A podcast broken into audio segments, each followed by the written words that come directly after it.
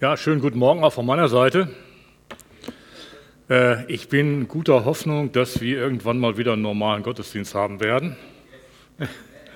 Und äh, da sollten wir einfach mal drauf zusteuern, weil alles andere ist irgendwo nicht so das, was wir uns wünschen. Und über eins musst du dir auch im Klaren sein, auch wenn wir dir nicht guten Tag sagen, Jesus hat dich ganz doll lieb. Okay? ne? Gut, ja, wir haben ja das Thema Hoffnung jetzt äh, in, dieser, in diesem Monat. Und äh, unser Thema heute ist Hoffnung gewinnen. Und äh, wenn man etwas gewinnen will, dann hat man es ja noch nicht. Manchmal hat man das ja sogar schon verloren. Und, äh, und ich mich mal, kann mich mal erinnern, ich habe mal einen Kugelschreiber verloren und da habe ich, äh, hab ich gesucht ohne Ende und äh, wusste gar nicht, wo der war. Das war eine Zeit, wo wir ganz wenig Geld hatten und das war ein teurer Kugelschreiber. Und ich habe gesucht und gesucht und habe immer gehofft, ich finde den, aber habe ihn dann doch nicht gefunden. Dann habe ich irgendwie gebetet, Herr Jesus, zeig mir noch mal, wo dieser Kugelschreiber liegt. Und dann habe ich irgendwie so einen Impuls gekriegt, guck beim Auto vorne links unten, da ist er. Bin hingegangen, da lag er dann, da hatte ich ihn. Und das, so, das sind so Sachen, die man erlebt und wo man einfach sagen kann, ja gut, Jesus ist meine Hoffnung, er hilft mir auch im Alltag. Gut, wenn man also etwas, wenn man etwas gewinnen will, hat man es ja noch nicht. Und wir wollen uns heute Morgen über das Thema Hoffnung gewinnen unterhalten.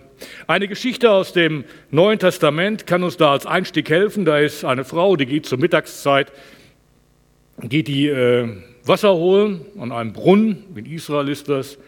Und äh, eigentlich war ein anderer Brunnen viel näher.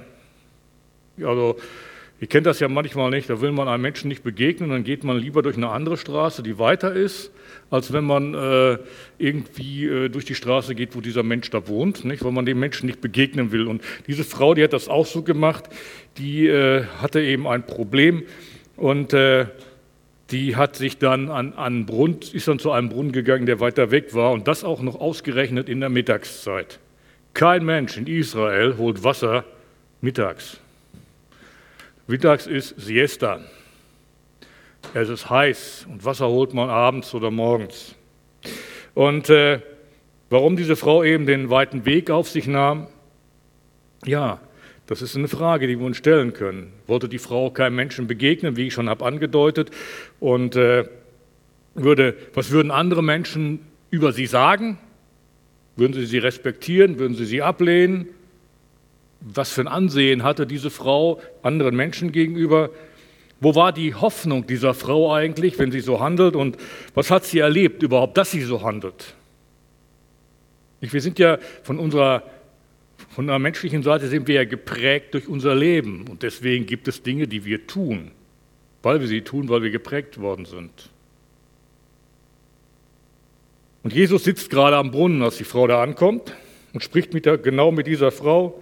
Sie kommt aus einem Volksstamm, der abgelehnt ist, die Samariter. Und äh, im weiteren Verlauf des Gespräches, da wird bei dieser Frau deutlich, wo bei ihr äh, der, das Problem liegt. Jesus sagt nämlich mit einem Mal zu der Frau, hol mal deinen Mann. Und die Frau sagt, ich habe keinen. Und Jesus sagt zu ihr, ja, du hast richtig geredet, du hast keinen Ehemann. Fünf hast du gehabt und den du jetzt hast, ist nicht dein Ehemann. Also man würde heute sagen, Lebensgefährte. Und die Frage, die dahinter steht, ist eigentlich die, wie viel Enttäuschung muss die Frau in ihrem Leben schon erlebt haben? Stell dir mal vor, nicht so ist jemand, der hat so ein paar Ehen durch, so nach unserem Muster geheiratet, geschieden, wieder geheiratet, wieder geschieden, wieder geheiratet, wieder geschieden. Das geht doch nicht einfach an uns vorbei. Da werden wir doch auch unsere Frage haben in unserem Leben. Und äh, diese Frau hat das erlebt und äh, beim letzten Mann hat sie gar nicht erst geheiratet, sie lebt mit dem zusammen. Und wie viel Hoffnung, habe ich mir so die Frage gestellt, wie viel Hoffnung muss bei dieser Frau verloren gegangen sein, dass sie so handelt? Wie viele Tränen müssen bei ihr in, in ihrem Leben geflossen sein, dass sie das, was sie tut, einfach tut? Zum Beispiel eben das mit dem Brunnen, dass sie da zu einem Brunnen geht, der weiter weg ist in der Mittagszeit. Und Wie wird sie damit fertig? Gut, wenn wir die Geschichte weiterlesen, wissen wir, dass Jesus hier hilft. Ähm, das soll aber jetzt nicht unsere Frage sein, sondern einfach, ich will nur diese Thematik einmal mit dieser Geschichte auf, aufreißen. Im Alten Testament finden wir auch eine Aussage, wo Menschen mit ihrer Problematik nicht fertig werden. Es geht um das Volk Israel. Äh, sie sind in babylonischer Gefangenschaft und äh, da wird in dieser Zeit ein Psalm geschrieben, der Psalm 137. Und da wollen wir mal die ersten Verse lesen und da heißt es, an den Flüssen Babylons saßen wir und weinten, wenn wir an Jerusalem dachten. An die Äste der Weiden hängten wir unsere Harfen. Denn die uns gefangen hielten, wollten, dass wir singen, und die uns peinigten, wollten Freudenlieder hören.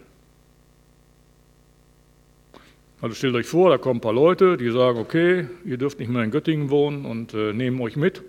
Und äh, ihr kommt irgendwo hin, wo ihr nicht hin wollt.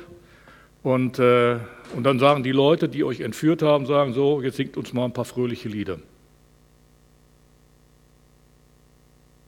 Und da haben die gesagt, das können wir nicht. Da haben wir keinen Bock drauf. Das, was wir an Instrumenten haben, unsere Hafen, die hängen wir einfach in die Weide rein und dann ist Schluss. Ich mache nicht mit. Da ist Hoffnungslosigkeit im Spiel. Gefangenschaft, Verschleppung in ein anderes Land, Trauer, Hoffnungslosigkeit, all das führt nicht dazu, dass diese Menschen in irgendeiner Form Lieder singen wollen. Weil wir verbinden ja immer Lieder mit fröhlich sein. In der Regel. Und ihr Ausdruck ist, um einfach ihre, ihre Traurigkeit und ihre Hoffnungslosigkeit zum Ausdruck zu bringen, ist einfach, die Hafen in die Weiden zu hängen. Und auch heute gibt es Menschen, die vielleicht bildlich gesehen ihre Harfe in die Weide hängen wollen, weil sie sagen, es hat eh alles keinen Zweck mehr.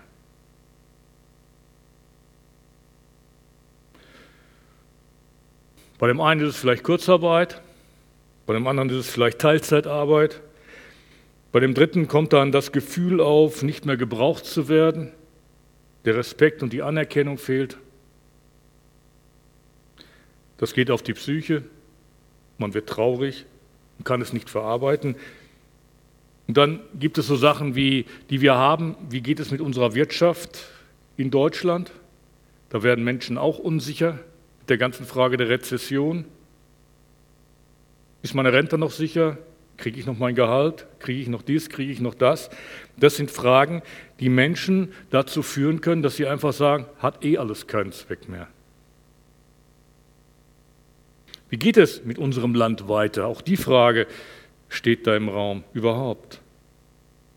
Und welche Formen von Reaktionen gibt es in unserem Land, weil die Menschen einfach mit dem, was sie erleben, nicht fertig werden? Sie haben Angst.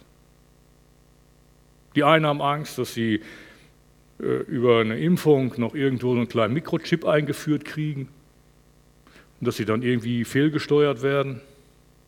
Da sind Ängste da. Ich habe da schon eine Menge drüber gehört.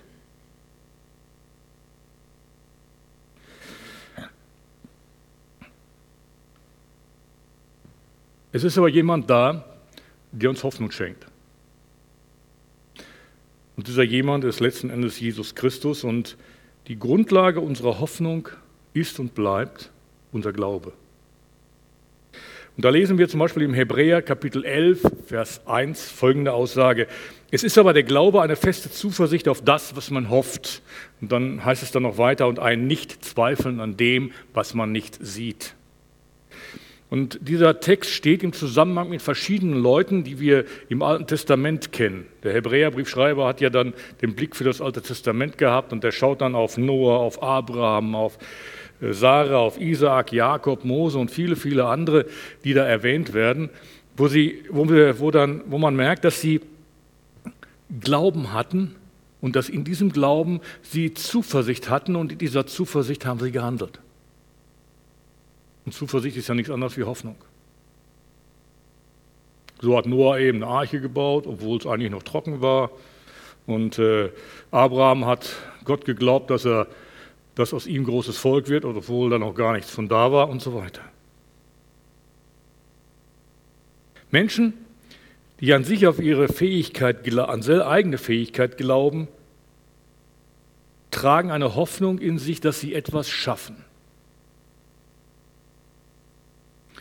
Deswegen ermutigen wir ja Menschen. Du, das schaffst du. Wie oft hast du schon ein Kind ermutigt, dein eigenes Kind ermutigt, du, wenn das so voller Hoffnungslosigkeit da saß, Schule kriege ich nicht hin, die nächste Aufgabe ist eine 6, dann sagst du, hör mal, das ist Quatsch, du schaffst das, du kannst das. Das heißt, du baust in diesem Menschen eine Hoffnung auf. Und diese Hoffnung, die gibst du dann weiter. Und so gibt es eben Menschen, die in sich diese Hoffnung tragen für Dinge, die fast unmenschlich scheinen. Kolumbus zum Beispiel, 1492 segelt er wohin? Nach Amerika. Er wollte ja eigentlich woanders hin, aber ist dann eben da angekommen. Äh, deswegen heißen ja die Indianer auch Indianer, weil er, dachte, weil er dachte, er ist in Indien.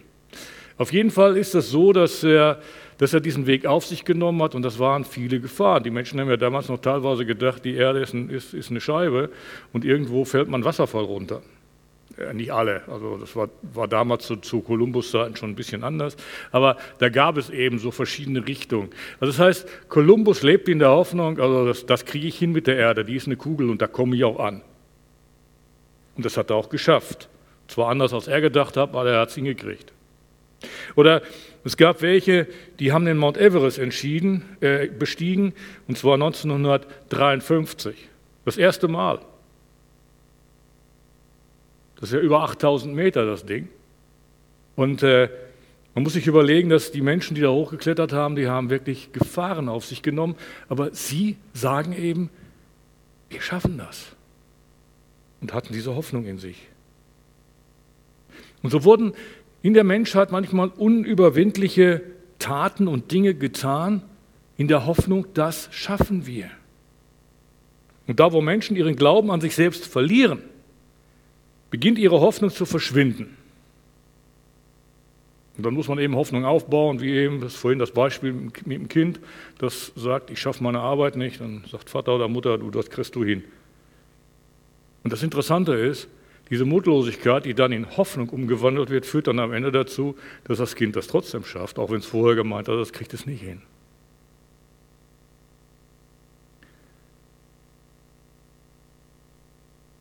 Aber es gibt auch den Glauben, der auf Gott ausgerichtet ist, nicht auf sich selbst, sondern auf Gott. Das heißt, wir hoffen nicht auf uns selbst, auf unsere Kraft, auf unsere Fähigkeiten, auf unsere Dinge, sondern wir hoffen darauf, dass eben dieser Gott in unser Leben hineinwirkt. Und von diesem Glauben spricht hier Hebräer 11, Vers 1, wo es heißt, es ist der Glaube eine feste Zuversicht auf das, was man hofft. Dieser Glaube an Gott lässt in uns Hoffnung wachsen und dieser, diese Hoffnung hat eine ganz andere Qualität. Es ist eine Hoffnung, die uns geschenkt wird die haben wir uns nicht selber angeeignet, sondern die wird uns von Gott geschenkt. Es ist eine Hoffnung, die uns verändert. Es ist eine Hoffnung, die, wir, die, die uns nicht abhängig macht von unseren Leistungen. Wenn du einem Menschen sagst bei einer Arbeit, pass auf, du schaffst das schon, setzt du auch ein Stück weit voraus, dass dieser Mensch diese Arbeit leisten kann. Das Kind diese Mathearbeit oder Deutscharbeit auch hinkriegt. Aber das mit Gott, diese Hoffnung auf Gott, hat nichts mit deiner Leistung zu tun, sondern es ist einfach seine Liebe, dass er dich annimmt und dir Hoffnung in, sein Leben, in dein Leben gibt. Es ist eine Hoffnung, die nach der Bibel über den Tod hinausgeht. Da lesen wir im Kolosser 1, Vers 27, es ist die Gegenwart von Christus bei euch, der selbst die Hoffnung auf Herrlichkeit ist. Also Jesus ist die Hoffnung auf Herrlichkeit. Oder wer es lieber im Luthertext haben will, Christus in euch die Hoffnung der Herrlichkeit. Das andere war die Basisbibel. Und äh, es ist eben so, dass wir, dass wir diese Hoffnung in uns tragen dürfen. Es ist eine Hoffnung, die unser Leben hier und heute bestimmt und in unser Leben hineinwirkt. Nehmen wir uns nochmal den Abraham vor, der im Römerbrief in Kapitel 4 erwähnt wird. Er hat geglaubt auf Hoffnung, wird da von ihm gesagt. und wo nichts zu hoffen war. Und äh, er soll, aus ihm sollten zahl, zahlreiche Nachkommen kommen. Und er zweifelte nicht, was Gott ihm da versprochen hatte. Stell dir mal vor, Gott sagt heute, ja, aus dir wird mal ein großes Volk. Dann gehst du mit, dieser, mit diesem Gedanken durch die Gegend und sagst, jo, Gott hat mir gesagt, aus mir wird mal ein großes Volk. Ich meine, gut, wenn ich mit meiner Familie zusammen bin, sind wir schon mal 20. Heidi und ich, wir waren ja alleine, waren zwei. Also da ist schon mal ein bisschen was Größeres gewachsen. Und wenn die dann weitermachen, dann weiß ich nicht, ob die noch alle ins Wohnzimmer passen. Äh, das kann ratzfatz gehen, ich weiß das. Aber ein großes Volk sieht anders aus. Das sieht total anders aus. Aber Gott hat ja das auch gemacht. Er hat, äh, hat ja zu der Zusage gestanden. Und das ist das, was bei Abraham wichtig war. Er wusste nämlich auf allergewisseste, was Gott verheißt, das tut er auch. Und das ist die Basis der Hoffnung, dieser Glaube an die Zusage Gottes, dass Gott das, was er sagt, auch tut. Eine andere Geschichte im Alten Testament, die wir im 1. Samuel finden, die zeigt uns auch so eine kleine Hoffnungslosigkeit äh, oder auch eine große. Da ist ein Mann, der hat zwei Frauen. Der Mann heißt Elkanah. Und der hat zwei Frauen, die eine heißt Hannah und die andere Penina. Und die Penina, das ist so eine Fiese. Denn die Hannah, die kriegte keine Kinder.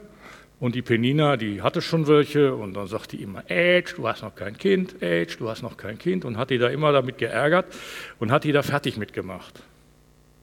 Stell dir mal vor, du sollst, willst irgendwas erreichen in deinem Leben und dann kommt irgendwo dein Bruder, deine Schwester oder dein Freund und sagt immer, ey, du hast es ja noch nicht.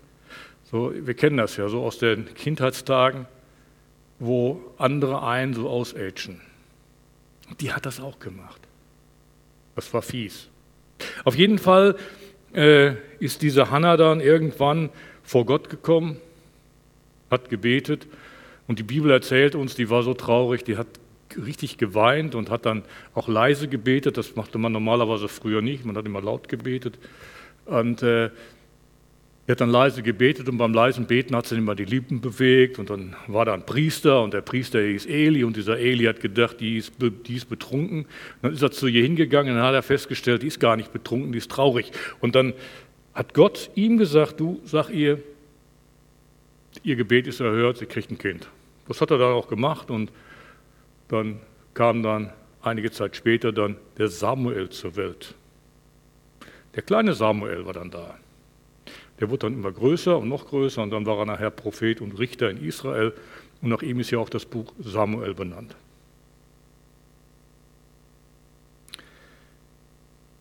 So hat Gott eben in das Leben auch dieses Menschen hineingewirkt. Da, wo Hoffnungslosigkeit war, hat er Hoffnung geschenkt. Und nicht nur, dass die Hoffnung jetzt irgendwie auf, Nimmer, auf St. Nimmerlein äh, gezielt hat, sondern diese Hoffnung hat sich, hat sich dann ereignet im Hier und im Heute. Das ist nämlich auch ganz wichtig.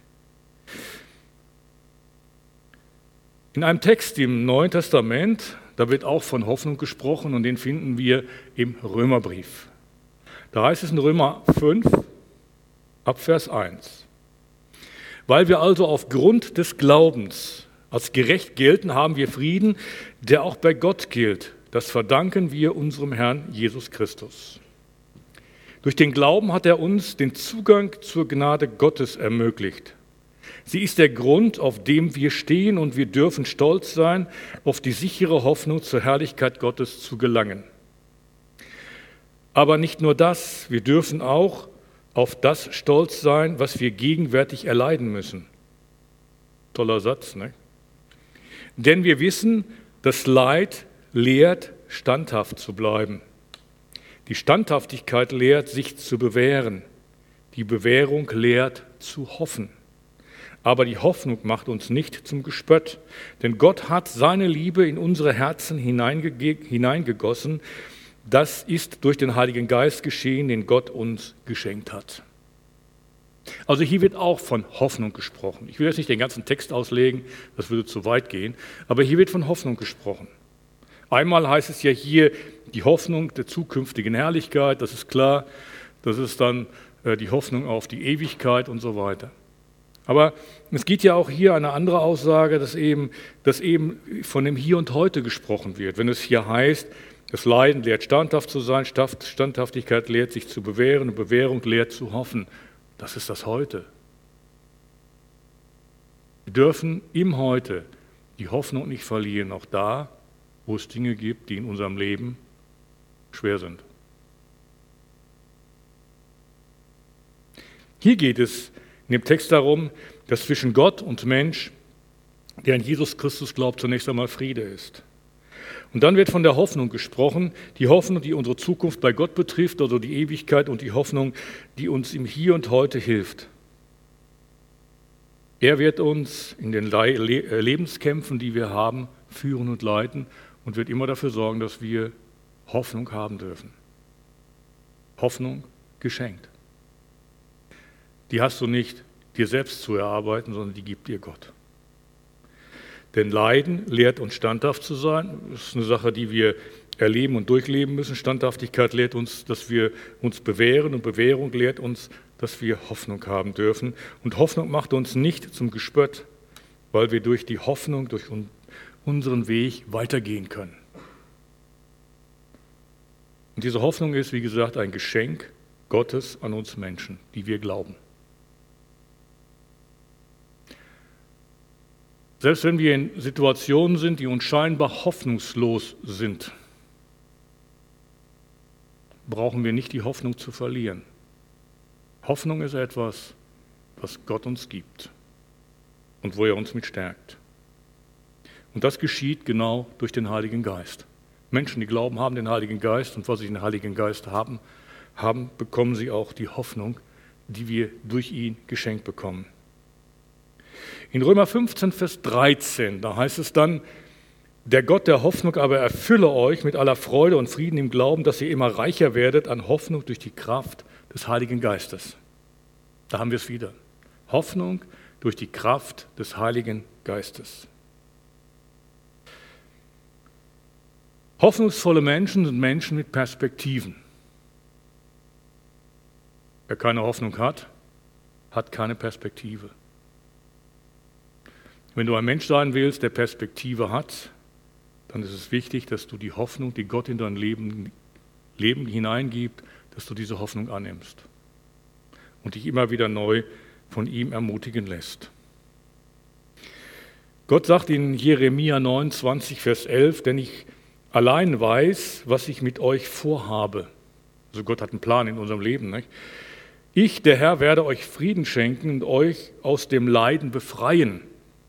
Ich gebe euch wieder Zukunft und Hoffnung. Das sagt er übrigens dem Volk, das vorher die, Weiden, die, die Hafen in die Weide hängen wollte, in der Gefangenschaft. Ich gebe euch wieder Zukunft und Hoffnung. Es gibt eine Hoffnung, die über unser menschliches Hoffen hinausgeht. Und wir brauchen eine Hoffnung mit der richtigen Perspektive. Und diese Perspektive ist Jesus Christus, es heißt ja in Kolosser 1, 27, es ist die Gegenwart von Christus bei euch, der selbst die Hoffnung der Herrlichkeit ist. Deshalb ist es wichtig, dass wir für Hoffnung glauben. Das ist die Ausrichtung, die wir brauchen. Dass wir für Hoffnung glauben. Aber es ist auch wichtig, dass wir für Hoffnung handeln. Wenn der Landwirt seine Saat aussät, dann handelt er in Hoffnung. Nämlich in der Hoffnung, dass da auch was rauskommt aus dem Boden nachher. Das ist immer das gleiche Spiel, jedes Jahr aufs Neue. Und äh, für die Hoffnung zu leben, zu handeln ist zunächst einmal das Aussehen, aber für die Hoffnung zu leben heißt auch letzten Endes dann diese Saat zu pflegen. Das kannst du zum Beispiel machen, indem du das Wort Gottes liest, indem du zum Gottesdienst gehst, indem du Gott, Gott suchst, mit ihm sprichst, dass du sein Wort liest und so weiter. Ich möchte euch ermutigen, in dieser Hoffnung, auch in dieser Zeit, in der wir jetzt leben, zu leben. Egal was geschieht, es gibt einen Gott, der bei uns ist und der uns nie im Stich lässt. Und äh, der immer wieder neu uns in seiner Liebe begegnet. Amen. Ich möchte noch zum Schluss beten. Herr, wir danken dir, dass du ein Gott bist voller Hoffnung und dass du uns diese Hoffnung gibst. Ich danke dir, dass du deinen Sohn gesandt hast, der uns diese Hoffnung geschenkt hast, in der Beziehung zu dir leben zu dürfen. Und ich möchte dich bitten für alle Menschen, die dich, Herr, noch nicht gefunden haben, dass sie beginnen, dich zu suchen und erfahren dürfen, was es heißt, diese Hoffnung für die Ewigkeit in ihrem Leben zu haben und in ihrem Herzen. Herr, segne du uns alle miteinander, wenn wir nach Hause gehen nachher, dass wir in der nächsten Woche auch diese Hoffnung haben dürfen. Dass wir nicht aus dieser Hoffnung herausfallen, sondern dass du uns hilfst, in dieser Hoffnung zu leben, immer wieder auf, auf dich zu sehen und von dir zu erfahren und zu erleben, was du uns gibst. Herr, wir beten dich an und geben dir alle Ehre für das, was du uns schenkst. Amen.